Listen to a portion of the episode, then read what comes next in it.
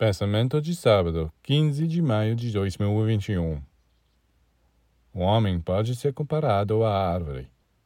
As raízes correspondem ao estômago e ao sexo, porque o homem está enraizado na terra graças ao estômago, que lhe permite alimentar-se, e ao sexo, que lhe permite reproduzir-se.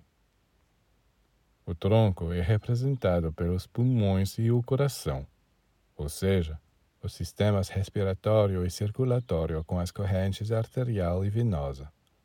A corrente descendente carrega a seiva elaborada que alimenta a árvore, enquanto a corrente ascendente carrega a seiva bruta até as folhas, onde ela é transformada. Se passa o mesmo no homem para a circulação do sangue, onde o sistema arterial transporta o sangue puro e o sistema venoso o sangue a ser purificado. As folhas, flores e frutas correspondem à cabeça. Todos os pensamentos representam os frutos do homem, pois é através da cabeça que o homem frutifica.